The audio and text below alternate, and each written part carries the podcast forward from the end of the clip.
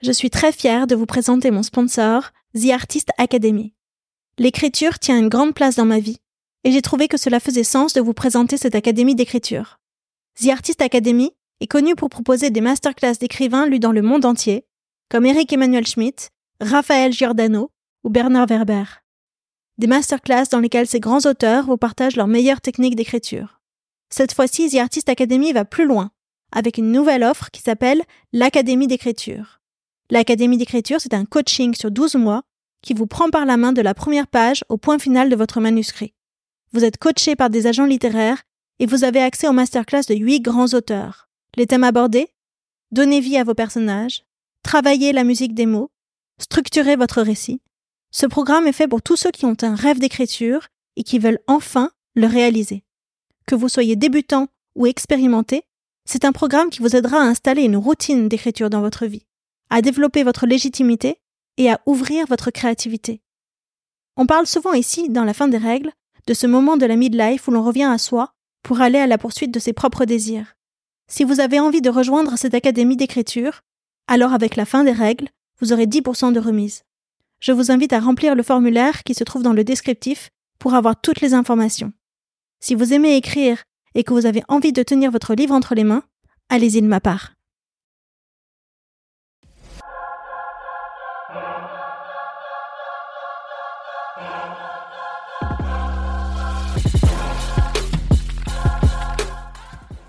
Mais je suis sortie de ce confinement en me disant c'est fini, je, je veux plus faire ça, j'ai envie d'être moi, j'ai envie d'être exactement qui je suis.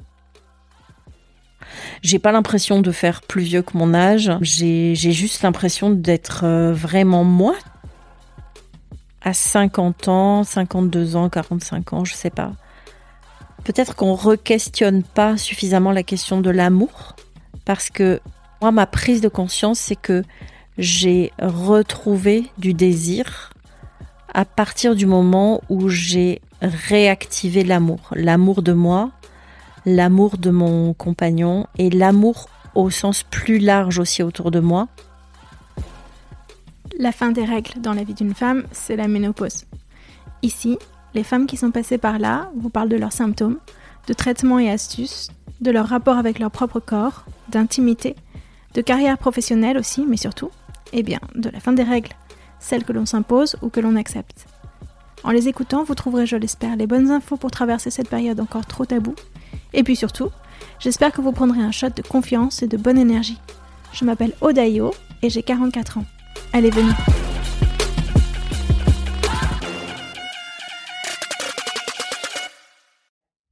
C'est parti alors. Bonjour Odile. Bonjour Aude. Je suis ravie que tu m'accueilles ici euh, dans ton cabinet de consultation, c'est ça, dans le 17e Exactement. Merci, merci d'être venu.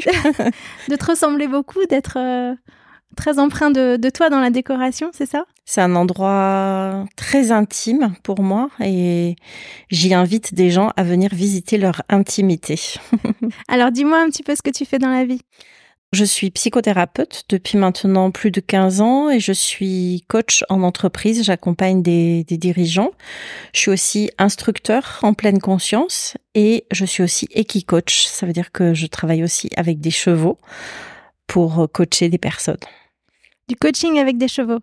Exactement. C'est-à-dire que je fais venir des personnes dans une écurie et on utilise le cheval comme un, objet de projection ou un miroir. Et euh, le cheval étant très sensible, eh bien, euh, il est une sorte de révélateur pour toi et, euh, et, il te montre des choses de toi que tu n'as pas forcément euh, envie de voir. Voilà. Moi, je connais pas grand chose au monde des chevaux. J'ai vu le spectacle de Bartabas. Rien à voir. Alors, on ne monte en équicoaching, on ne monte pas sur un cheval. On, on travaille vraiment avec le cheval euh, comme si c'était un collaborateur et on fait des tas d'exercices qui euh, qui viennent amener le cheval à agir et à interagir avec toi d'une façon pour répondre à tes questions. C'est dingue. Euh, j'ai l'impression que c'est un truc qu'il faut tester une fois dans sa vie. Ouais, le cheval, c'est un détecteur de mensonges. Hein. Donc, euh, sa sensibilité euh, Et le fait que, alors moi, je travaille dans une écurie où les chevaux euh, vivent en troupeau, euh, 365 jours par an, ils sont dehors, donc ils ont une organisation, si tu veux, dans le troupeau, comme une entreprise ou comme une famille, avec un chef, des sous-chefs, des sous-sous-chefs, euh, des histoires d'amour, des histoires d'amitié, des conflits, euh, des, des, des chevaux qui se réconcilient, etc. Et donc euh, leur vie et leur instinct grégaire fait que lorsqu'on leur fait faire faire un exercice avec une personne, eh bien, ils vont se comporter comme s'ils étaient dans le troupeau. Donc, ils viennent savoir si tu es un leader ou si tu n'es pas un leader, s'ils sont en danger avec toi ou s'ils sont pas en danger, et si tu leur proposes quelque chose, est-ce qu'ils ont envie de te suivre ou pas. Ah oui. Tu fais, tu fais une tête quand je Mais c'est incroyable. je te jure, ça existe. ouais. Mais enfin, les gens qui, qui montent, qui font de l'équitation, racontent que c'est un, univers incroyable, l'univers des chevaux. Donc, ce que tu décris, euh, ça m'étonne pas, mais c'est juste que moi, mm. je, je connais pas. Et on accueille, euh, on accueille des euh, équipes, donc on accueille des entreprises, on accueille des particuliers, et on fait aussi des constellations familiales. Donc ça, c'est hyper intéressant parce qu'on a la chance de travailler avec un troupeau. Donc le principe de la constellation, je sais pas si tu le connais, mais c'est de projeter, voilà, c'est de projeter sur des personnes quand tu fais ça dans un groupe, euh, ben ton, ton système familial, donc ça peut être ton système familial d'origine, tes parents, tes frères et sœurs, ou ton système familial actuel, mari, enfant, etc. Et on va projeter, au lieu de projeter sur des personnes, on projette sur le troupeau et, euh, et les chevaux vont faire quelque chose. Ils sont soit dans le pré, soit à la mangeoire, et il va, il y a, y a une énergie qui se met il va se passer quelque chose et en fait, tu as les réponses à la question que tu es venu poser en constellation familiale. Donc c'est assez, je, je c'est difficile à expliquer parce que ça paraît complètement dingue. Bon, il y a un côté un peu magique avec les chevaux, mais ils mettent à l'œuvre en fait ton histoire familiale. Ah oui. Mmh. Donc tu veux dire que c'est les chevaux qui donnent les réponses? j'ai déjà assisté à une constellation. Il y a des personnes qui représentent les différents membres de la mmh. famille qui sont placés mmh. et qui parlent de leurs émotions. Exactement. Euh, telles qu'elles les traversent à ce moment-là. Et donc le cheval, euh, cheval pardon, est traversé par une émotion, il la rend et on peut la comprendre. Alors nous, on est là, on est comme des sortes de médiateurs équins. Donc nous, on est là pour euh, te dire euh, avec des mots ce que nous, on est en train de voir. Il y a d'abord la perception de la personne qui fait sa constellation. Donc on lui demande toujours, elle, ce qu'elle est en train de voir. Donc elle va voir des choses. Ensuite, nous, on dit ce qu'on voit. Et ensuite, on lui dit quel est le caractère du cheval qu'elle a choisi pour être euh, sa mère, son conjoint, euh, son frère, etc. Et évidemment qu'on choisit jamais un cheval par hasard pour être telle ou telle personne, parce que les chevaux, de la même façon que nous, ont des caractères et des personnalités bien marqués. Ok, ok, ok. Bah, on va pas plus loin là-dessus parce que ça peut faire l'objet d'une toute autre discussion, j'imagine, parce que c'est surtout à découvrir en fait. Hmm, exactement. C'est difficile à raconter les coaching, il faut le vivre. Alors toi, tu as quel âge aujourd'hui? Alors moi, j'ai 52 ans. J'ai deux enfants, un fils de 20 ans et une fille de 17 ans. Je, je vis en famille recomposée. Je vis avec un homme qui n'est pas le père de mes enfants et qui a, lui, de son côté, également deux enfants, dont un qui vit avec nous. D'accord. Donc vous êtes une famille euh, avec trois enfants quand même à la maison, enfin qui grandissent. Exactement. On est une famille avec trois enfants à la maison pour l'instant. Et la ménopause, tu en es où? Alors, la ménopause, j'en suis où? Euh, Moi, j'ai cru l'été dernier que ça y est, j'étais en ménopause, c'est-à-dire pendant plus de six mois, je n'ai pas eu mes règles et euh, je t'avoue que c'était pour moi une bénédiction. Mm-hmm. Euh, et puis, au bout de six mois, pour je ne sais quelle raison, tout s'est remis en marche, mais comme si j'étais vraiment une adolescente. Euh, donc ça, ça a été très difficile en fait pour tu veux dire une ado des règles importantes? Ouais. Hémorragique? Hémorragique. Alors, j'ai une endométriose, donc il y avait déjà un terrain de règles hémorragiques.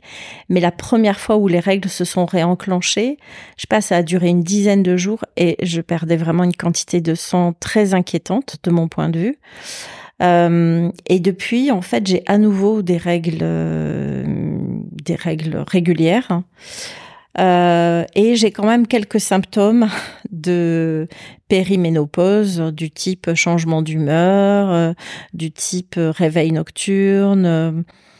euh, une fatigue euh, et une sorte d'irritabilité qui peut se déclencher euh, sans qu'il y ait forcément un sujet qui crée cette irritabilité. Ça, ça donne quoi au quotidien? Tu peux raconter? Alors donc là, aujourd'hui, typiquement, on est dans ce genre de, de journée.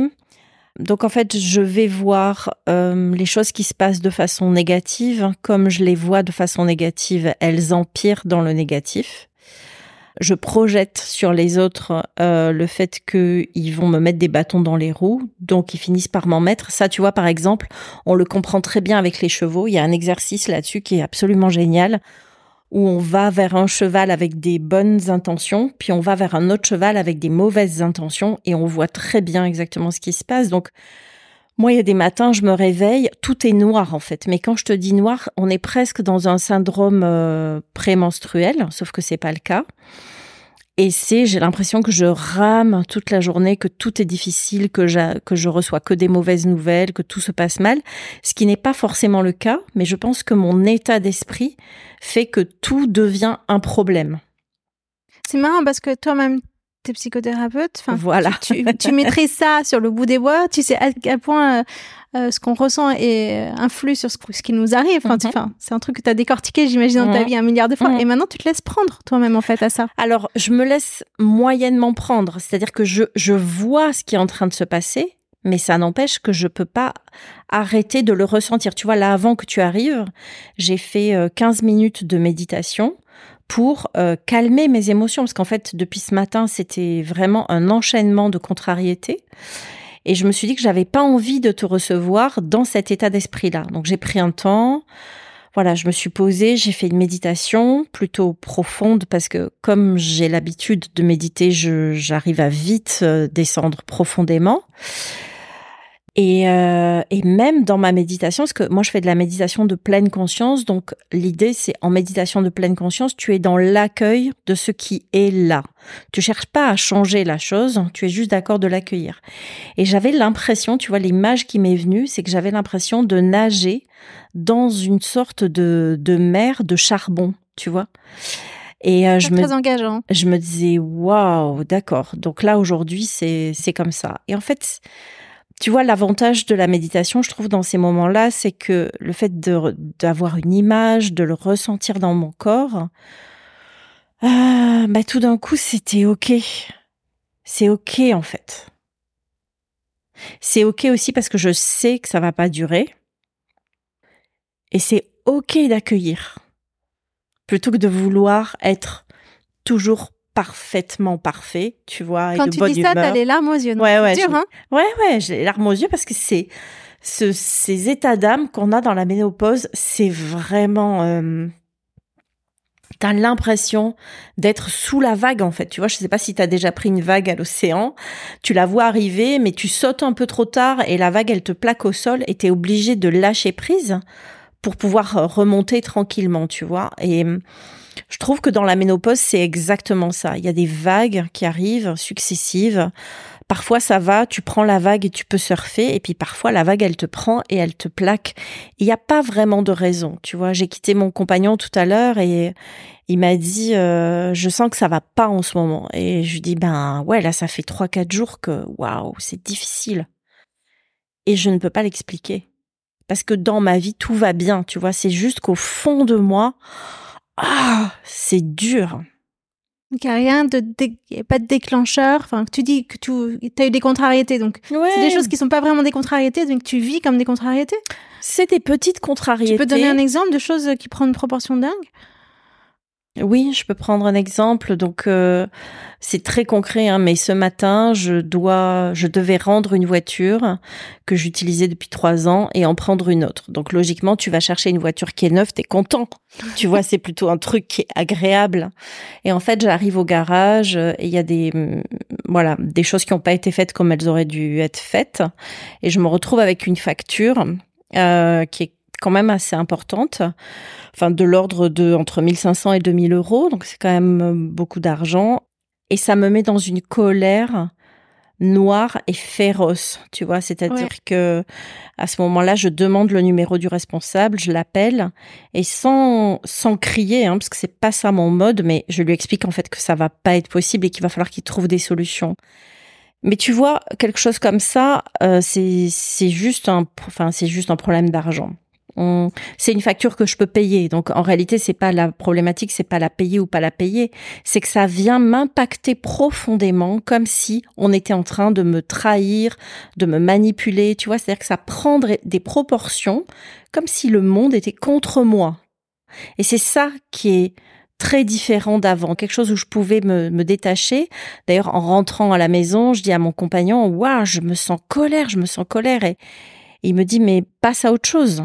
Et en fait, moi, je peux pas passer à autre chose. Je suis dans un, la rumination. Donc, c'est pour ça que la pleine conscience, c'est un, outil qui est vraiment génial. C'est que quand je me suis posée pour méditer, je vois bien tout ce qui se joue pour moi. Mais c'est pas des blessures archaïques parce que c'est des choses que j'ai tellement traitées. Donc, c'est que ça vient remuer quelque chose comme si ça me mettait dans une fragilité alors que je suis pas une femme euh, fragile. Donc c'est très déstabilisant. C'est comme si je perdais mes moyens. Voilà. C'est comme si à un moment donné, dans une situation, j'ai des compétences, j'ai des capacités, et tout d'un coup, je perds mes moyens. Et tu peux rien y faire. Et tu peux rien y faire sauf accueillir. Et je pense, et donc moi, je travaille pas en entreprise, mais je me dis des femmes qui travaillent en entreprise, qui ont des habitudes de fonctionnement et qui vivent, qui vivent ces symptômes-là, qui à un moment donné peuvent se retrouver dans une réunion où euh, ben elles perdent un peu le contrôle ou elles perdent la maîtrise ou tout d'un coup elles ont une émotion qui vient les, les assaillir. Je me dis waouh, ça doit vraiment pas être évident parce que là moi je te raconte un sujet perso, ça n'a pas d'impact, enfin en réalité ça n'a pas plus d'impact que ça. Mais je pense qu'il y a des femmes en entreprise qui peuvent se retrouver dans des situations où euh, on va avoir une image d'elles qui n'est pas l'image qu'elles souhaitent euh, donner et qu'elles n'ont pas d'habitude et où tout d'un coup elles sont perçues différemment parce que elles n'ont plus les comportements habituels. Elles-mêmes, elles ne se reconnaissent pas, les gens ne les reconnaissent pas autour d'eux. Exactement. Moi, c'est ce qui se fait ce matin, tu vois, je me suis dit, mais pourquoi ça me met dans cet état, en fait? Pourquoi j'en arrive à un état euh, physique, tu vois, et émotionnel si euh, fragile, tu vois? Et du coup, comment est-ce que tu en sors de tout ça? Tu as parlé de la méditation. Est-ce qu'il y a d'autres moyens? Est-ce que tu te dis, il faut que je prenne des hormones, il faut que tout ça disparaisse? Tu dis, est-ce qu'il y a des antidépresseurs qui seraient mieux? Enfin, j'imagine que tu vas me dire non, mais c'est. Euh, est-ce que tu vois comment des femmes autour de toi, des amis, euh, le prennent? Ben, tout ce que pour tu dis... ce que tu dis, c'est je prends mon mal en patience, j'ai la méditation, j'ai mes outils. J'accueille, euh, ouais, j'accueille parce que euh, moi, je sens que je suis dans une transformation. Et en fait, ce qui me permet d'accueillir, c'est peut-être ça que je peux dire, c'est que je suis vraiment dans un passage de vie où ma vie, elle est en train. J'ai jamais été aussi bien et aussi heureuse dans ma vie. Et je sais que le passage dans lequel je suis, il n'est que bénéfique. Je vois bien que toutes ces années que j'ai traversées avant, dans lesquelles j'ai traversé beaucoup de chaos personnel, professionnel, euh, j'en sors, je suis sortie. Et donc, euh, quand il m'arrive des moments comme ça, je suis d'accord de les accueillir parce que je, en, en pleine conscience, on parle aussi d'impermanence. Et je sais que déjà là, maintenant, mon état intérieur, il est différent. Et je sais que ce soir, mon état intérieur sera complètement différent. Et demain, ça sera encore autre chose. Ce principe d'impermanence, fait que je, suis ok d'accueillir. Et c'est pour ça que je préfère faire une méditation où je vais vraiment visiter la, la noirceur plutôt que de vouloir créer des jolies images pour enfouir, enfouir, enfouir. Je, je sais de par mon expérience que enfouir n'est pas la solution. Donc euh, je préfère être dans l'accueil, dans l'instant présent, dans ce qui se passe pour moi et me dire je vais faire avec ce qui est. Tu peux en parler un petit peu de, ce que tu viens de dire là, le chaos que tu as traversé? Oui. Moi, j'ai fait une reconversion euh, il y a un peu plus de 15 ans maintenant. Je travaillais dans le marketing, l'audiovisuel, la communication, le cinéma. C'était mon, mon univers de travail. Et je suis une entrepreneur au départ, donc euh, j'ai créé une boîte, j'avais 22 ans, une boîte de placement de produits dans le cinéma. Puis très vite, je me suis rendu compte que euh, c'était pas exactement ce que je voulais faire, donc j'ai commencé à, à, me former pour être psychothérapeute. Et puis, je me suis formée, je me suis lancée. Donc ça, c'était il y a un peu plus de 15 ans. J'ai fait une formation chez HEC pour être coach en 2011. Et dans cette formation, très vite, j'ai commencé à travailler dans des grandes entreprises. Et c'est le moment de mes 40 ans. Donc en fait, euh, le début du coaching pour moi en entreprise, en tant que coach, il commence au moment où j'ai 40 ans. J'ai l'impression que c'est la deuxième partie de ma vie à ce moment-là. Je savais pas qu'il allait en avoir une troisième je, à ce moment-là, j'ai déjà mes, mes enfants. Commence le coaching, ça marche très bien, ça se passe très bien, tout va très bien. J'ai une entreprise, j'ai des beaux projets en entreprise, enfin tout se passe bien jusqu'en 2016. Qu'est-ce qui t'est arrivé en 2016 En 2016, en fait, euh, mes parents sont diagnostiqués tous les deux Alzheimer. En même temps? En même temps, quasiment. Ouais, en même temps. Ils sont diagnostiqués un peu avant, mais en 2016 euh, il faut que je prenne. Donc j'ai un frère et une sœur, mais à ce moment-là, il faut que je prenne une décision qui est de placer mes parents et donc de les faire partir de chez eux. Ouais. Euh, mon frère à ce moment-là s'occupe de mes parents qui sont dans le sud. Moi, je suis à Paris. C'est très difficile pour lui et donc il a plus de recul. Euh, et, euh, et, ma sœur est un peu à côté de la fratrie. Je j'ai pas très envie de, de parler de ça.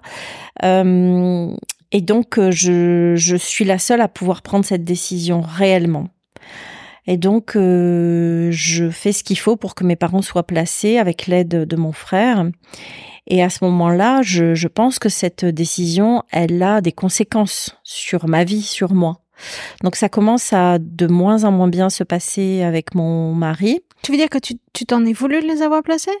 Alors, est-ce que, est-ce que c'est un moment important, le moment où tu commences à t'occuper de tes parents Ouais c'est un retournement dans une vie. Quand c'est plus eux qui s'occupent de toi, que c'est vraiment toi qui prends en charge les choses de façon aussi nette, c'est t'organises euh, leur quotidien.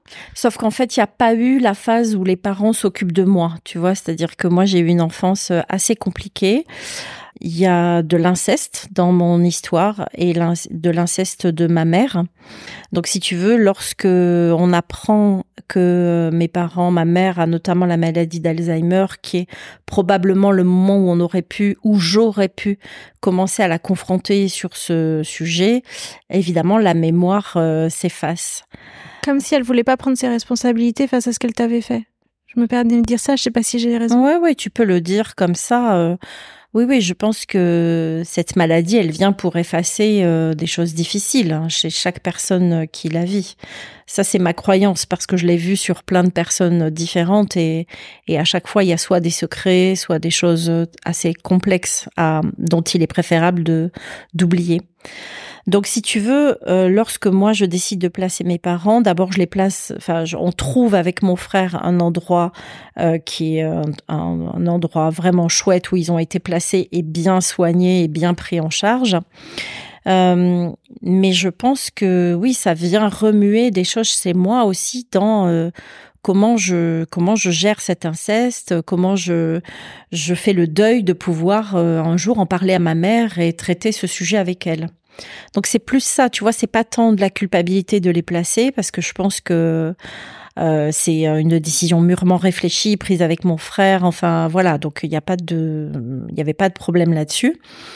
Mais ça vient réveiller des choses comme dans, tout parcours. Et en fait, à partir de ce moment-là, je me rends compte que la vie que j'ai avec mon mari, elle n'est pas satisfaisante, euh, elle n'est plus satisfaisante et, euh, et, que ça fait déjà quelques années qu'elle ne l'est plus et que ça me convient plus du tout.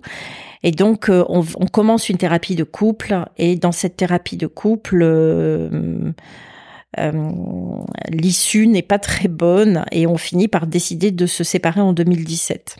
Bah, tu dis l'issue n'est pas très bonne, mais Enfin, enfin l'issue n'est pas très bonne pour la famille parce qu'une séparation c'est toujours euh, la fin de la famille, tu vois. C'est-à-dire que pour moi, ce qui a été le plus dur dans cette séparation, c'est pas de me séparer de lui parce que ça, je pense que j'ai cheminé pendant cinq ans pour arriver à cette séparation, donc j'étais déjà séparée de lui d'une certaine façon, mais c'est de mettre fin à la famille. Tes enfants avaient quel âge alors Mes enfants avaient en 2017, euh, mon fils avait 14 ans et ma fille devait donc avoir trois ans de moins, 11 ans. Pas bien grand encore. Voilà. Donc, euh, mais je pense qu'à n'importe quel âge, je pense que la difficulté de la séparation, c'est d'arrêter la famille et d'arrêter euh, ce voilà ce système-là. Donc, je quitte mon mari euh, en 2017. Et là s'enchaîne, donc là on rentre dans vraiment le chaos. S'enchaîne une période où donc moi je vis mes enfants ne bougent pas de la maison et avec mon mari, mon ex-mari, mon mari à l'époque, parce qu'on n'était pas encore divorcés, on fait qu'un, on fait une semaine chacun dans la maison. Tu le recommandes ça, a posteriori?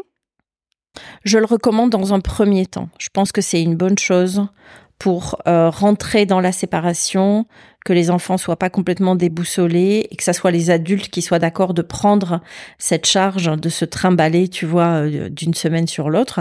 Même si pour moi c'était très difficile, mais je préférais que ce soit difficile pour moi que pour mes enfants. Donc ça, ça a duré sept mois, sept huit mois. Au bout de 7-8 mois, euh, donc je suis restée dans la maison avec mes enfants et mon mari est parti. Et là, en décembre 2018, mon père décède.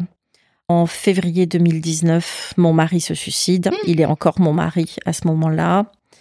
Et en janvier 2020, ma mère décède. Donc, en l'espace de 18 mois, même pas 18 mois, je perds un peu les piliers de ma première vie. Ton mari s'est suicidé à cause de la séparation? Il s'est suicidé deux ans après notre séparation à date anniversaire en se tirant une balle dans le cœur. Hum. Tu t'en es voulu, toi, personnellement? Hum. C'est difficile de poser des mots comme ça euh, pour des personnes qui vont écouter et qui connaissaient pas exactement la situation. Je m'en suis pas voulu au sens où je me suis pas sentie responsable euh, je sais que son message était clair. C'est difficile de poser des mots parce qu'il y a comment je l'ai vécu et comment c'est entendable pour les autres, tu vois. Mhm. Je suis restée avec deux enfants de 16 ans et 12 ans. Donc mon attention, elle s'est immédiatement portée sur mes enfants plus que sur ma culpabilité ou ma pseudo-culpabilité. Cet homme était adulte, il a fait un choix. Il connaissait les conséquences parce qu'il y avait déjà eu un suicide dans notre famille. Donc il savait très bien ce qu'on allait vivre en se suicidant. Et je n'ai pas accordé trop d'espace à la culpabilité, mais j'ai surtout accordé du temps et de l'espace et de l'attention à mes deux enfants pour qui c'était un tsunami. Oui.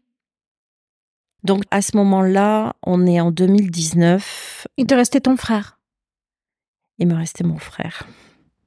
On est en 2019, j'ai 48 ans. Et en fait, euh, donc depuis mes 45 ans, si tu veux, euh, je suis que dans des transformations euh, lourdes. On arrive en mars 2020, c'est le confinement, et pour moi, c'est une bénédiction. Parce que je me dis, je vais pouvoir traiter ces deuils, hein, parce que j'ai le deuil de mon mari, mais j'ai le deuil de mon père et le deuil de ma mère.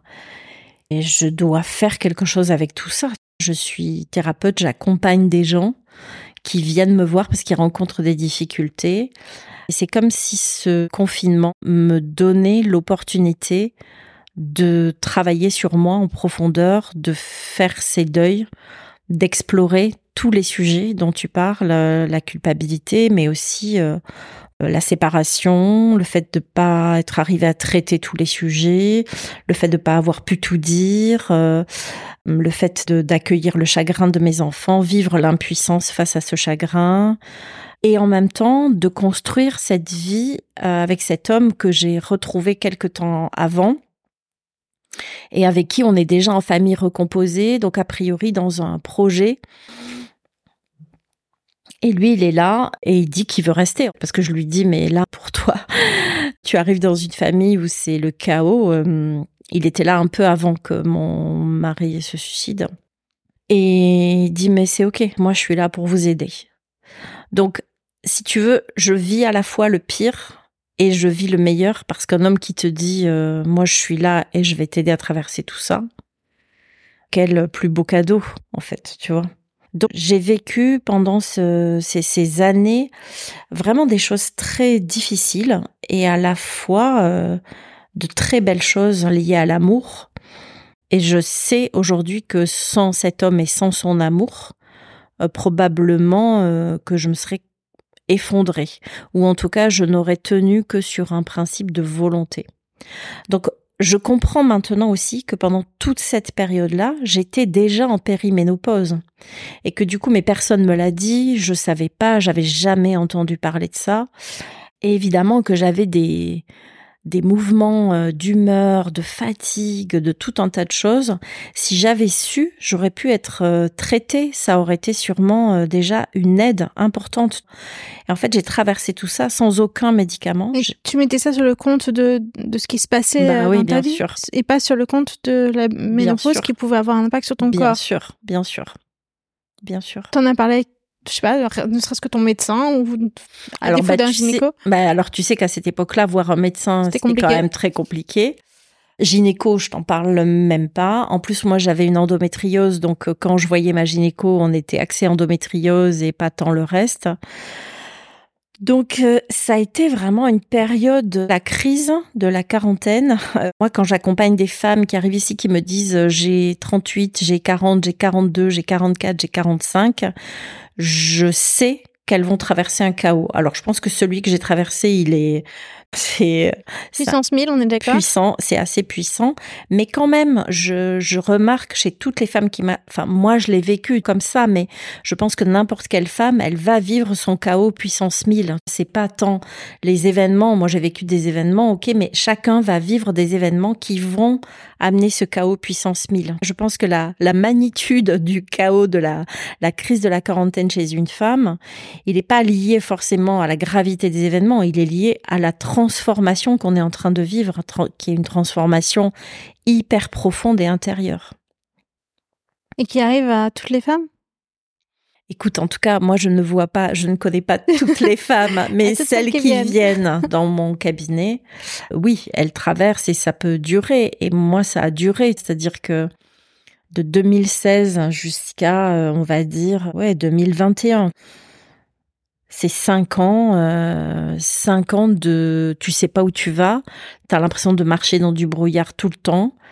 Tu te dis je vais faire un pas après l'autre et déjà ça sera bien. Enfin moi j'ai vécu comme ça un peu au jour le jour en me disant ce qui est important c'est que j'arrive à tenir euh, debout et à retrouver de la joie. Et qu'est-ce qui va pouvoir, dans tout cet imbroglio, m'apporter de la joie et où est-ce que je vais pouvoir trouver la, la lumière, même dans le brouillard? Donc il y a des femmes qui viennent ici, chez moi, et qui me disent, euh, je sais pas où je vais, je sais pas comment j'y vais, je comprends plus rien, je sais pas où je suis, pourquoi je suis là, etc. Et je comprends complètement. Parce que moi, pendant cinq ans, j'ai eu l'impression d'être sur un bateau sur la mer pleine de brouillard et de pas avoir de rame et de pas avoir de moteur et de me dire je vais juste aller là où le vent me mène et je vais essayer de rester à peu près en bonne santé. Est-ce que tu penses que c'est possible de faire la part des choses entre ce qui correspond simplement à une étape de vie et ce qui correspond à le changement du corps et du mental lié aux fluctuations hormonales de la périménopause? Non, moi je pense que parce que si tu veux, quand tu vis des événements qui te font vivre ce chaos, tu penses pas, t'es pas en train de te dire ah oui mais je suis en train de vivre la périménopause. C'est après avec le recul, enfin et puis aussi avec les informations parce que moi à un moment donné je suis allée chercher des informations. J'ai vu la cinquantaine arriver. J'avais quand même lu que normalement la moyenne d'âge c'était 51 ans. Moi j'ai eu mes règles assez tôt. Donc je me disais, à 11 ans je crois, donc je me disais, bon, bah 50 ans, 51 ans, ça y est, ça va être fini. Donc j'ai commencé à me renseigner à ce moment-là. Mais en me renseignant, je me rends compte qu'en fait, euh, la périménopause, c'est-à-dire tous ces symptômes-là, ils peuvent arriver dès 40-45 ans. Et là, je fais le lien. Je me dis, mais waouh, mais bien sûr, tout ce qui s'est passé au moment où on place mes parents et ces, ces grands hauts et ces très grands bas que j'ai connus, forcément il y avait de ça. Parce que je suis pas quelqu'un de dépressif dans ma façon d'être. Mais là, j'ai connu des moments euh, de dépression où vraiment j'avais l'impression de, de visiter des abysses que j'avais jamais visités. Donc quand j'apprends ça à 50 ans, et que je revois, que je refais le film à l'envers, je me dis, ben oui, probablement que moi, ça a commencé à 40, 45 ans, entre 40 et 45 ans, et que tous les événements que je vivais euh, mon état intérieur ne me permettait pas de les supporter comme je les aurais peut-être vécues avant. Du coup, quand il y a des femmes qui te décrivent ça, qu'est-ce que tu leur dis? Ah, je leur parle tout de suite de la périménopause. Euh, quand elles me parlent de leur kilo, tu sais, euh, toutes les femmes qui viennent ici finissent un jour par me parler de leur corps, de leur poids, de leur complexe. Elles me parlent de leur fatigue. Euh, elles me parlent de chute de cheveux. Elles me parlent de manque de désir. Elles me parlent de tout ça. Et moi, je leur parle maintenant parce que j'ai, je me suis renseignée, euh, j'ai écouté des experts et je et je, je, leur en parle et je leur dis mais vous êtes en périménopause et en fait la plupart ne savent pas ce que c'est. Elles pensent qu'en fait on passe de j'ai des règles à mes règles s'arrêtent et je suis en ménopause. Et si tu veux, elles savent pas qu'il y a une période avant où, bah oui, le corps, il est en train de se transformer de la même façon qu'il s'est transformé à l'adolescence pour euh, arriver à un corps de femme, tu vois. Et moi, je le vois vraiment comme ce, cet état. Je me souviens très bien, moi, quand j'étais adolescente, euh, du moment où j'ai commencé à avoir mes règles et de voir mon corps se transformer et d'être complètement perdue et seule avec ça, j'ai l'impression que la périménopause, c'est la même chose. Ton corps se transforme euh, et tu le vis de la même façon que quand tu es adolescente, parce que quand tu es adolescente, que tu es une petite fille et que tu commences à avoir de la poitrine, des poils, etc., je trouve que c'est aussi euh, perturbant que lorsque tu commences à avoir euh, la peau euh, qui est moins euh, tendue, que tu commences à voir arriver tes rides. Moi, tu vois, j'ai des cheveux poivre et sel et c'est un c'est un choix et c'est un choix marqué aussi, tu vois, pour dire ça. où tu sens que tu as moins la pêche, que voilà, et puis que ton corps ne réagit pas de la même façon. Je, pour moi, je trouve que c'est les mêmes, c'est le même état de d'impuissance face à ce qui est en train de se passer en toi et où tu peux pas faire grand chose que d'accueillir ce qui est en train de se passer. Alors sur la périménopause, il y a des il y a des euh, en tout cas il y a des médicaments, je sais pas vraiment si on peut appeler ça plutôt des compléments des compléments alimentaires, ou des euh, hormones au choix. Ou des hormones. Alors moi j'ai pas pris l'option hormones, hein, j'ai pris l'option complément alimentaire et puis euh, je prends du magnésium et alors ça, c'est une cardiologue qui m'a dit, euh, vous devriez prendre du magnésium. Ça a changé ma vie. Je prends deux cachets de magnésium le soir, magnésium marin. Alors oui, ça détraque un peu les intestins, mais franchement, à côté du bien-être dans lequel ça me met, euh, je j'hésite pas une seule seconde. Ah oui, t'as vu la différence? Ah vraiment. Ça, et puis contre les bouffées de chaleur, on en parlait tout à l'heure. J'ai de nouveau oublié le nom de. Tu prends Cérélis Méno, c'est ce que tu m'as dit tout à l'heure. Exactement. D'accord. Et ça, ça, j'ai essayé plein de choses. Hein. J'ai mmh. essayé euh, d'autres euh, gélules. Je suis allée dans le 13e chez des Chinois, euh, tu vois, pour prendre des produits, etc. La seule chose qui a fonctionné sur moi, c'est ça contre les bouffées de chaleur et les, hum, les perturbations la nuit, en fait. Mais, euh, mais je dois dire que le magnésium, euh, pour moi en tout cas, c'est presque une bénédiction. Ah ouais, ça a vraiment été radical. Incroyable. Alors donc, tu, parlais de tes cheveux, on va commencer par ça parce que tout m'intéresse. Tu me parles aussi de, de, désir et tout ça, on, va l'aborder. Mais déjà, sur les cheveux, effectivement, tu, assumes tes cheveux blancs, ils sont pas encore complètement blancs. Mmh ils sont entre les deux. ça a commencé quand euh, le mm. changement de couleur et comment tu as décidé que tu allais les garder? Mm. C'est fait d'un coup ou pas? Non, non, non. Alors ça s'est pas fait d'un coup et c'est une vraie galère parce qu'en fait moi j'ai eu des cheveux blancs, je pense assez tôt. Donc j'ai commencé à me colorer les cheveux. Ouais. Donc j'allais chez le coiffeur faire des couleurs tous les mois. Euh, et puis euh, c'est le, les produits, je pense, je me suis dit, euh, il doit y avoir des trucs endocriniens, tu sais, des perturbateurs endocriniens. Euh, mais pareil, parce que je me sentais mal, donc je me disais, il doit y avoir des perturbateurs endocriniens, alors pas que dans la couleur des cheveux, hein, mais dans tout un tas de choses. Et, euh, et c'est ça qui doit faire que j'ai des sautes d'humeur euh, assez importantes. Et donc j'en ai parlé à ma coiffeuse qui m'a dit ah non mais vous êtes beaucoup trop jeune. Euh, donc je vais avoir 40 45 ans tu vois. Mhm. pour avoir des cheveux poivre et sel. Non non non faut continuer à faire de la couleur. Bon en même temps les gens qui vont écouter ça ils vont dire bah poser la question à une coiffeuse. C'est quand même un peu idiot. Autant demander ça à la boulangère peut-être. Mais euh, moi je sentais que c'était pas juste une question de faire une couleur. C'était une question d'être qui je suis et c'est plus ça qui m'a guidée. À un moment donné, je me suis dit, non, mais en fait, euh, je suis pas exactement qui je suis en faisant des couleurs. Parce que qui je suis, c'est le fait d'avoir les cheveux tels qu'ils sont. Et, et, comme je faisais des couleurs, je ne savais même pas de quelle couleur étaient mes cheveux réellement. Mhm. Donc, j'ai trouvé une coiffeuse à qui j'ai dit, c'est ça mon projet. Je veux arriver. Sortir de la couleur. Ouais, mais je- pas d'un coup. Pas d'un coup.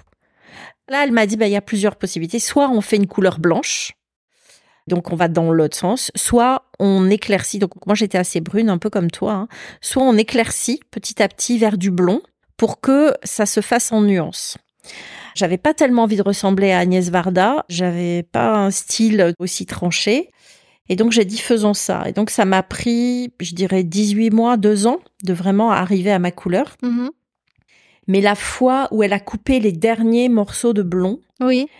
Ah mais ça a été, j'avais l'impression, ça m'émeut, tu vois, de le dire parce que ça a été, mais oh, ça y est quoi, je suis de nouveau moi, c'est de nouveau mes cheveux, c'est moi.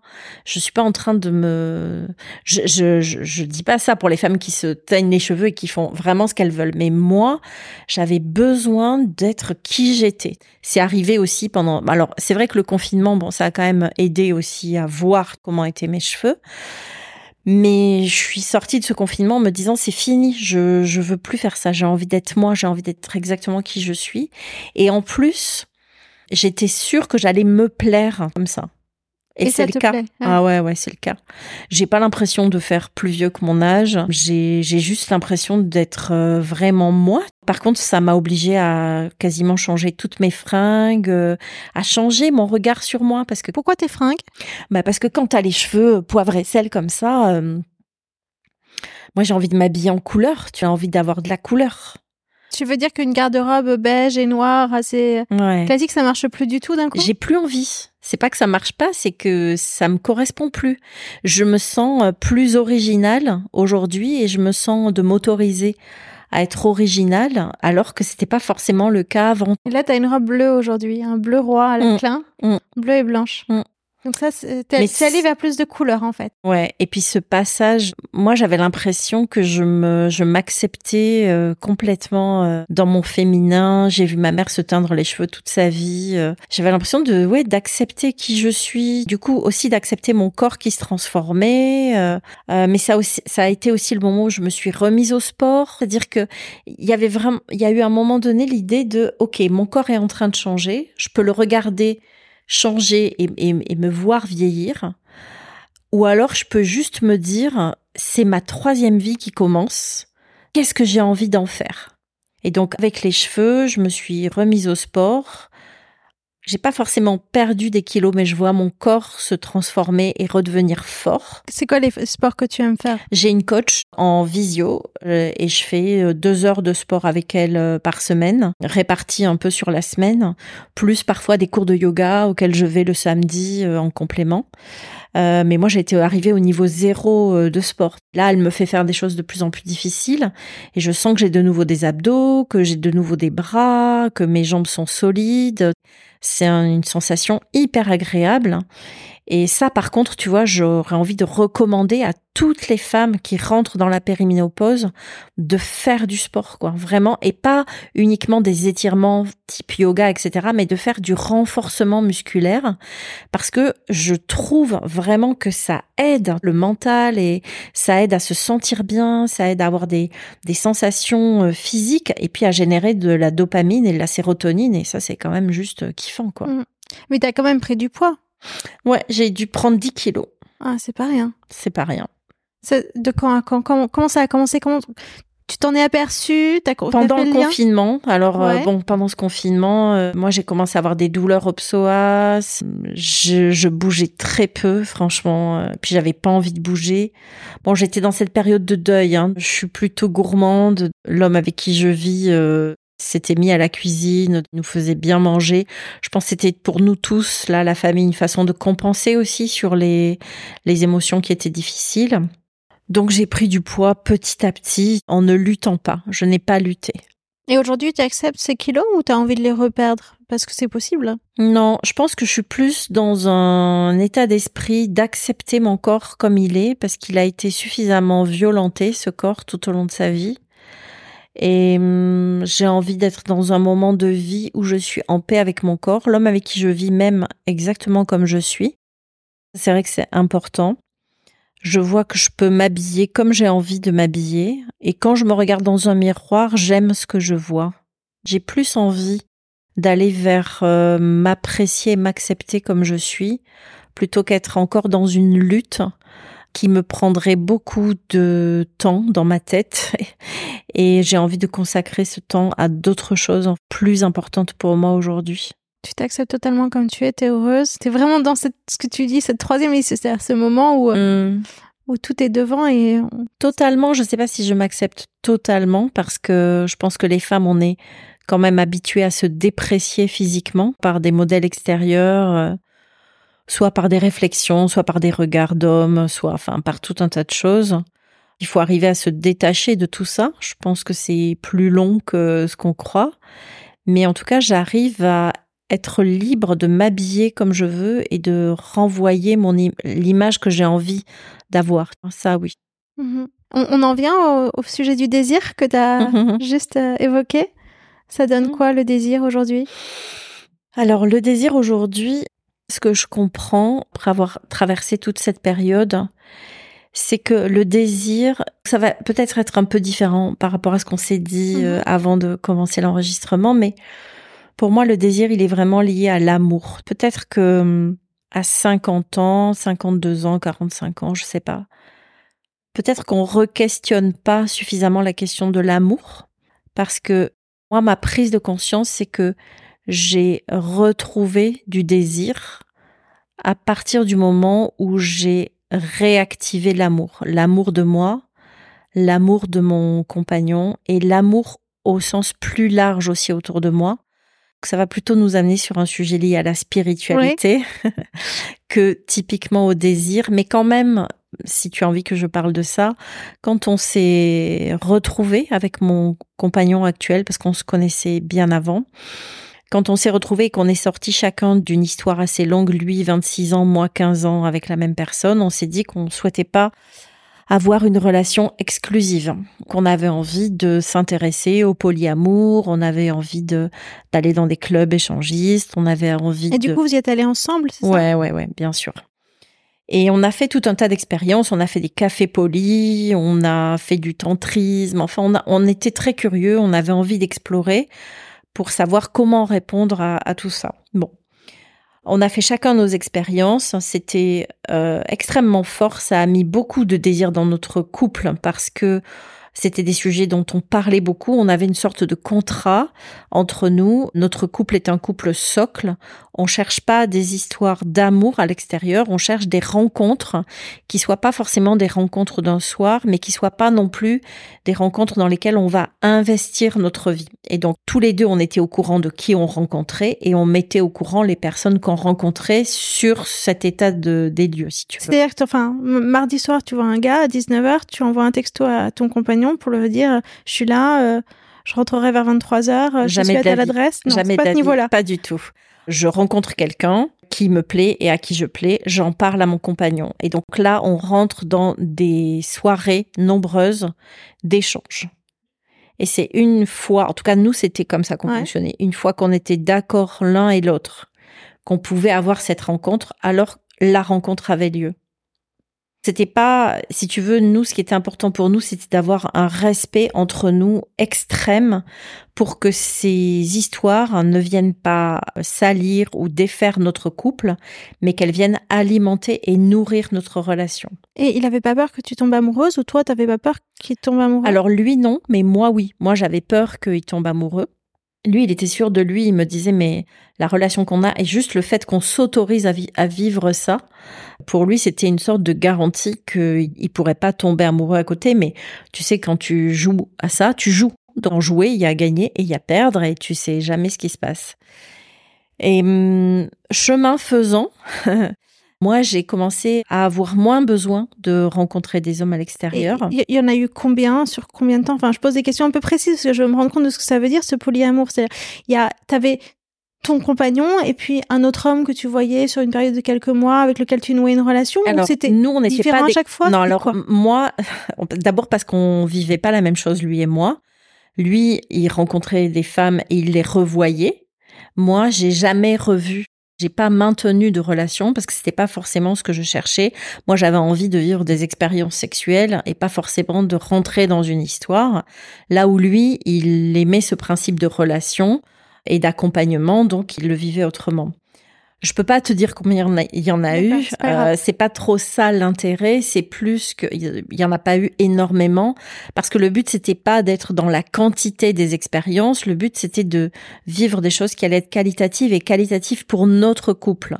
Si tu veux, on était déjà très satisfait dans notre couple. On n'avait pas besoin euh, réellement. On n'allait pas comment te dire, on, vivait à l'extérieur des expériences qui allaient alimenter notre couple et renforcer notre amour. Donc on le faisait pas dans un but égotique, on le faisait dans quelque chose qui venait nourrir notre relation à deux. Et donc ça, je pense, et c'est pour ça que je te parle d'amour, c'est qu'au final, ce qu'on venait nourrir, c'était l'amour entre nous, plus qu'un désir égotique ou une sexualité égotique à l'extérieur. Non, mais je continue à questionner ça parce que tu as choisi de prendre le mot polyamour. Tu aurais pu dire couple libre. Et pour moi, c'est pas tout à fait pareil. Ce que tu décris, c'est plutôt couple libre que polyamour en vérité. Alors, si tu veux, je te parle du polyamour parce que c'est comme ça qu'on est rentré dans ces sujets-là. Et très vite, on s'est dit, tu as raison, on s'est dit, nous, on n'est pas un couple de polyamour.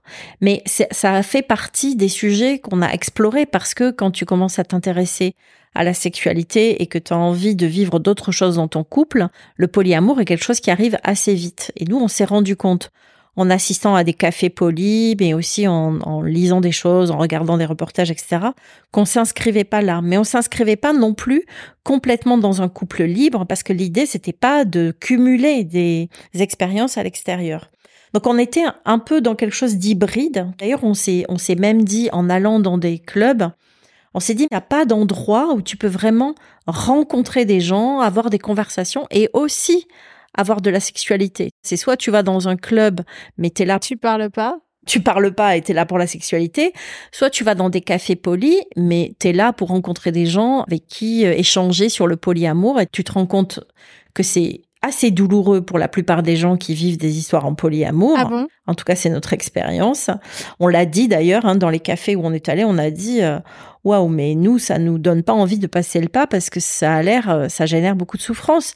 Bah, évidemment, ça génère de la souffrance. Tu te sens abandonné, tu te sens trahi, tu te sens rejeté. Tout ça, tu le vis quand tu vis des histoires euh, de polyamour. Évidemment, il faut avoir un sacré, une sacrée confiance en soi des deux pour le vivre hyper tranquillement. Moi, j'ai quand même le sentiment qu'il y en a toujours un qui finit par souffrir un peu ces histoires. Mais nous, on était un peu hybride, quelque chose qui n'existe pas encore, ou en tout cas qui n'est pas dit et que les gens vivent comme ils peuvent, parce qu'ils sont ni des polyamoureux, ni des couples libertins. D'accord. Et alors, donc, tu dis que ça a renforcé ton désir sexuel, tout ça, ce que tu décris là, le fait de t'ouvrir à, des hommes différents sur mm. une période de temps sur laquelle ton compagnon qui était le mm. socle. La ménopause n'est pas venue interférer avec tout ça? Pas à ce moment-là, en tout cas pas au démarrage. Je pense que ça a interféré un peu plus tard.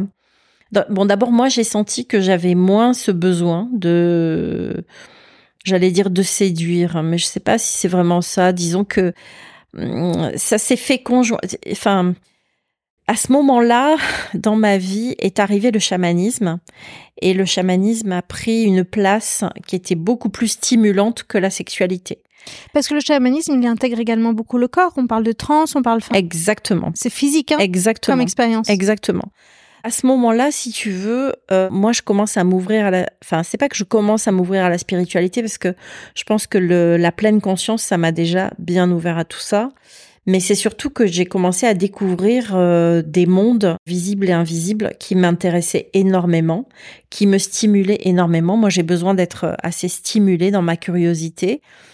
Et c'est venu prendre le pas sur les expériences sexuelles parce que en vrai, bon, la sexualité, j'ai envie de dire, c'est un peu toujours la même chose. C'est pas ce que je veux dire, mais ce que je veux dire, c'est que j'ai eu l'impression de, vivre suffisamment d'expérience pour me dire, j'ai fait le tour du sujet et finalement, là où je me sens le mieux, c'est avec mon compagnon et pas ailleurs. Une fois que ça c'était clair pour moi, ça m'a libéré de l'espace et c'est surtout que le chamanisme est arrivé et ça a concentré mon attention et mon envie d'apprendre et d'en savoir plus. J'ai fait des expériences, le cercle de tambour, euh, j'ai rencontré des chamans, euh, je suis rentrée dans une formation où j'ai appris des protocoles. Et puis l'été dernier, je suis partie en Mongolie, rencontrer des chamans en Mongolie. Tout ça, c'est un parcours spirituel dans lequel euh, j'ai commencé à ressentir des choses et, à mettre des mots sur des, hum, des pratiques que j'avais même en, en cabinet. où J'ai beaucoup d'intuition donc on a commencé à me parler de clairvoyance, de clairaudience. Voilà, c'est des, sujets avec lesquels moi j'étais quand même assez à l'aise. J'ai commencé à prendre un pendule, me rendre compte que je, savais penduler. Et puis j'ai eu un tambour. Et puis j'ai commencé à faire des cérémonies au tambour. Et puis enfin tout un univers qui est arrivé dans ma vie, qui nourrissait mon féminin aussi, je pense, différemment. Que tu avais laissé de côté avant ton féminin? Mmh. Je ne sais pas si j'avais laissé de côté, mais euh, comme moi je suis une enfant qui a subi de l'inceste, quand tu subis de l'inceste, ton rapport au corps et ton rapport au plaisir sont quand même euh, très mmh, contrariés, je vais dire ça comme ça. Et il faut complètement réapprendre le corps, réapprendre le désir, réapprendre le plaisir de façon normale et pas de façon euh, déviante. C'est tout un, apprentissage qui prend du temps, en tout cas pour moi, qui a pris beaucoup de temps. Et la blessure que laisse un inceste dans un corps, c'est une blessure avec laquelle tu vis, je pense, toute ta vie. Donc c'est pas que j'avais laissé mon féminin de côté, mais et puis je, n'étais pas la même femme avec mon ex-mari qu'avec l'homme avec qui je suis euh, aujourd'hui comme je n'étais pas non plus la même femme avant d'être euh, avec le père de mes enfants. Enfin, mon, mon féminin, il évolue avec mon histoire de femme. Ouais. Comment tu t'imagines euh, dans 10, 15 ans? Ce mhm. sera quoi la place euh, de ton compagnon, de la sexualité, du chamanisme, de tes cheveux blancs de... Hmm. Ouais, dans 10, 15 ans, moi, je me vois avec des chevaux. Vivre avec des chevaux recevoir euh, et accompagner, parce que c'est ça quand même le sens de ma vie, des femmes euh, qui ont traversé euh, des violences, que ce soit des violences morales, psychologiques, physiques, qu'elles les aient vécues enfants, adolescentes ou adultes, et de les accompagner à se réconcilier avec elles-mêmes et avec la vie pour trouver de la joie et de l'amour tu vas continuer à transmettre et à accompagner vraiment c'est Ouais, ce que je sens aussi, c'est que le fait d'avoir passé la cinquantaine, j'ai vécu beaucoup d'expériences, je me suis formée à beaucoup de choses. Je suis aussi à un moment donné où j'ai envie de transmettre, envie de mettre à disposition, et c'est pour ça que j'ai accepté de répondre à tes questions et de me livrer comme je le fais, parce que je pense que mon histoire, ce que j'ai traversé, mais aussi la façon dont je vis ma vie aujourd'hui, ça peut être un modèle, pas un modèle parfait, mais ça peut être un modèle dans le sens euh, euh, donner de l'espoir ou donner euh, une vision ou des perspectives à des femmes qui pourraient se sentir euh, découragées, fatiguées, épuisées, ne voyant pas la suite, ayant une, un regard sur elles-mêmes, sur leur valeur qui est blessée. Et moi, j'ai envie de prendre toutes ces femmes par la main et leur dire, mais viens, viens, ça peut être chouette d'être une femme et de et de vivre des moments où tu vas être bien. Et j'ai appris à faire ça. J'ai appris à travailler sur mon état d'esprit, même si tout à l'heure je te racontais qu'il y a des jours euh, c'est pas c'est pas évident. Mais j'ai appris à transformer ça. J'ai appris à avoir confiance en la vie. J'ai appris à à être aussi dans une relation à l'invisible, qui est une relation de de confiance et enthousiasmante. Et j'ai envie de transmettre tout ça. Qu'est-ce que tu dis à ta fille? Ma fille, je lui dis que chaque situation est un enseignement, que chaque chose qu'elle vit dans sa vie vient lui enseigner quelque chose pour elle, pour son chemin de vie. Je lui dis d'être une femme, c'est un cadeau magnifique et c'est aussi une responsabilité. Euh, parce que moi j'ai un fils et je trouve que je suis aussi responsable de l'éducation que je donne à mon fils par rapport au respect des femmes, au plaisir des femmes. Et puis euh, je lui dis que tout est possible pour elle qu'il n'y a aucune limite dans la vie par rapport à ce qu'elle voudrait faire ou vivre. Et je lui dis aussi qu'elle va avoir de nombreuses vies. Pour ne pas, parce qu'elle a 17 ans, tu, tu sais, elle est dans ses fameux choix euh, de spécialité pour le bac, etc. Et je lui dis, mais tu sais, tout ça, c'est au regard d'une vie et de tout ce que tu vas vivre comme expérience c'est pas grand chose. Donc, on va éviter de mettre trop d'importance sur ces choix-là. Ma fille, elle est dans une école euh, qui est hors contrat, qui fait qu'elle a des cours le matin et que l'après-midi, elle va monter à cheval. Et pour moi, quand elle monte à cheval et qu'elle vit dans l'écurie, qu'elle a un rapport à son coach, qu'elle va faire des concours, elle apprend des choses presque aussi importantes que ce qu'elle apprend en histoire géo ou en maths. Et euh, c'est ça c'est comme ça que moi j'ai j'ai accompagné mes enfants. Je pense pas les avoir ni élevés ni éduqués, mais je les ai accompagnés. Et j'ai envie de les accompagner à être des adultes qui, euh, dans des grandes tempêtes, savent rester debout parce que la vie nous a déjà amenés à vivre ça. Et c'est ça qui est important. C'est pas de pouvoir entrer dans une école de commerce ou d'avoir une mention au bac. Ce qui est important, c'est que quand la vie, elle va venir t'assaillir, par des drames, bah, tu vas pouvoir euh, rester droit et continuer à avancer. Elle a de la chance. la chance de faire du cheval, la chance d'avoir une maman qui lui dit tout ça. Mmh. Et quel regard elle porte sur toi? Ben oui, elle est. Je pense qu'elle est fière. Elle sait aussi, elle voit bien hein, par rapport aux, aux mères de ses copines qu'on a une relation qui est différente, mais on a aussi vécu des choses différentes. Parfois, elle comprend pas les autres adultes. Elle arrive un peu déstabilisée en racontant des choses sur ce qui se passe chez les autres.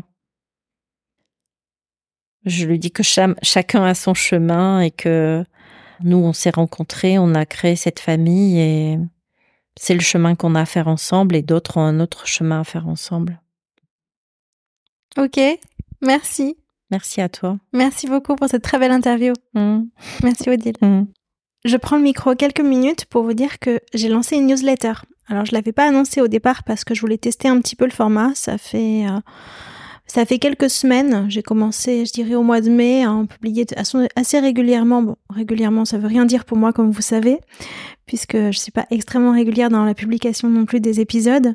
Mais moi, chaque nouvel épisode, j'ai envoyé une newsletter alors d'abord euh, aux gens que je connaissais le mieux, un peu pour tester, pour, euh, pour voir ce que ça donnait. Et puis maintenant, j'ai envie de l'amplifier, donc je vous invite à, vous inscrire. Je vais mettre le lien de, de la newsletter en descriptif. Vous pourrez euh, vous abonner et le recevoir comme ça. Alors de quoi je parle? C'est un peu selon l'inspiration du moment, c'est jamais tellement arrêté. C'est des choses qui ont souvent rien à voir avec le podcast, qui sont plus proches de, de tout ce qui se passe autour et qui me permettent aussi en même temps d'annoncer mes autres activités. Euh, bah voilà, bah vous découvrirez. S'il vous plaît, abonnez-vous, ça me fera très très plaisir que vous me suivez. Et puis j'espère que ça vous plaira et que ça vous fera découvrir euh, d'autres facettes de moi. Moi, je trouve que je parle déjà beaucoup de moi dans tous ces épisodes. Vous commencez à me découvrir au fur et à mesure. Et là, il y en a encore un petit peu plus. Je voudrais vous parler aussi d'un nouveau format que j'aimerais beaucoup lancer à la rentrée. Jusqu'à présent, j'ai fait des interviews, c'est-à-dire que je demandais à une femme de, se livrer, de, raconter sa vie euh, sur des aspects euh, aussi pro, bien pro que perso, mais beaucoup plus perso. Hein. vous l'avez vu au fur et à mesure des épisodes. On est vraiment dans l'intime. Plus, ça va, plus je pousse à aller dans cette direction-là parce que c'est vraiment ce qui me parle moi. Et j'aimerais aussi aller chercher des femmes qui ne viendront jamais témoigner qui, qui se disent ah, j'adore j'adore écouter mais euh, témoigner c'est pas pour moi, je le ferai pas, je me sens pas à l'aise de raconter ma vie, mais qui ont quand même une vie et une expérience qui serait euh, euh, très belle à partager et à raconter. Et pour ça, je voudrais créer donc un nouveau format de témoignage dans lequel c'est moi qui raconte le témoignage et c'est une personne, une invitée qui vient commenter ce témoignage, dire ce qu'elle en pense, apporter un éclairage, un regard. Donc toujours un épisode à deux mais avec beaucoup plus d'anonymat pour la personne qui se livre. Et pour ça, donc, j'ai besoin de vos témoignages. Et là aussi, je veux bien que vous me contactiez. Alors, je vais mettre un lien pareil euh, en descriptif pour venir euh, témoigner et me dire ce que... Venir me raconter un, pan de votre histoire, un pan de, ce que vous traversez. Alors, De quoi ça peut parler? Ben, pas forcément directement de la ménopause parce que ça finalement c'est juste un point d'entrée pour moi, mais plutôt euh, des sujets de relations dans le couple, avec vos enfants, euh, avec vos parents, avec votre mère, avec votre fille, de relations cassées, de difficultés au travail liées à des symptômes de la ménopause ou de, de, choses que vous avez pu vivre, que vous avez traversées voilà un petit peu le genre de témoignage euh, qui pourrait être riche. Mais on, va le faire euh, comme ça en avançant. Je ne sais pas exactement ce que ça va donner, mais en tout cas, euh, ce serait super. Voilà, je vous remercie beaucoup et je vous dis à très vite. J'espère que vous aimez toujours autant.